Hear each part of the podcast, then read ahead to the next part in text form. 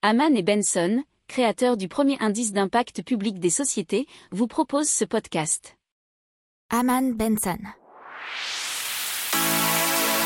Le journal des stratèges. Boris Kalt.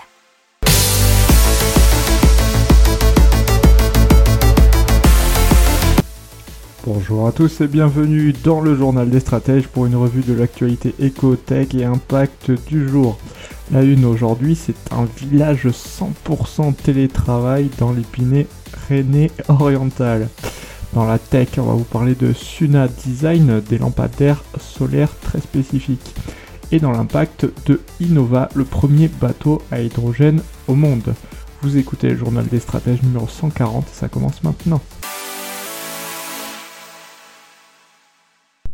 Donc c'est parti, on commence avec ce village 100% télétravail.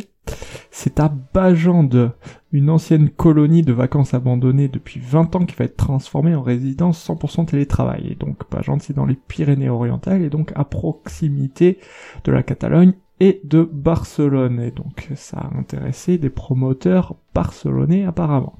Alors euh, ce lieu avait été construit en 1953. Ce projet immobilier de 11 000 m2 est encore en chantier et présenté comme le premier village de télétravail en Europe. Pourquoi? Parce qu'il aura euh, toutes les nouvelles technologies, euh, notamment les connexions au débit Internet, mais aussi euh, des systèmes de garderie pour les animaux. Et comme l'explique l'ingénieur et concepteur du projet David Baucher, tout a été pensé pour que les personnes qui séjourneront ou habiteront ici ne soient dérangées par aucun bruit pendant qu'elles travaillent. Alors dans le projet, il y aura 25 appartements et 7 chalets qui se disent aussi éco-responsables.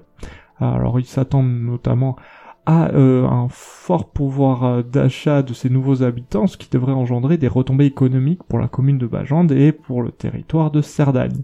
Alors, euh, le nom du projet, ce sont les Nids de Bajande, qui doit être livré en septembre 2022, mais d'autres projets avec une clientèle plus modeste sont encore à l'étude. Allez, on parle de Sona Design, des lampadaires solaires qui sont censées aussi apporter la lumière en France, mais aussi dans le reste du monde, là où effectivement il est un peu plus compliqué d'avoir de l'électricité. Alors, euh, l'entreprise euh, qui est en Gironde est passée en mode semi-industriel et a déjà installé plus de 100 000 solutions d'éclairage dans 60 pays, notamment en Afrique, au Moyen-Orient et en Amérique latine. Alors, euh, il faut savoir, nous dit euh, Ignace de Prest, le directeur de Sunat Design, que la pénétration du solaire dans l'éclairage public monte plusieurs dizaines de pourcents, alors qu'on doit être à peine à 0,1% aujourd'hui. Euh, la plus grosse base à l'étranger de Sona Design se situe au Nigeria.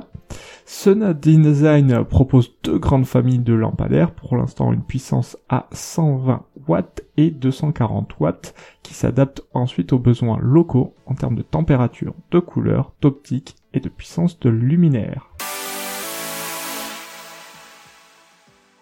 Allez, on continue en parlant de Innova, le premier bateau à hydrogène au monde. Innova, ils sont basés à la Ciotat. Ils ont conçu un bateau à la fois peu polluant et performant, puisque ce yacht est à base d'hydrogène. Enfin, son fonctionnement plutôt. Le yacht peut atteindre une vitesse de 26 nœuds, il ne rejette ni CO2 ni oxyde d'azote, de gaz qui sont très polluants. Le bateau dispose d'une autonomie de 8 heures et se recharge en quelques minutes. Il a un fonctionnement hybride qui permet de limiter l'impact sur l'environnement. Alors, une production en série devrait être présentée à Cannes en septembre. Alors, ce modèle devrait être vendu 30 à 40% plus cher que les bateaux thermiques classiques. Son prix devrait dépasser le million d'euros. Voilà, c'est tout pour aujourd'hui. Je vous souhaite une excellente journée. Je vous dis à demain pour plus d'infos. Ciao.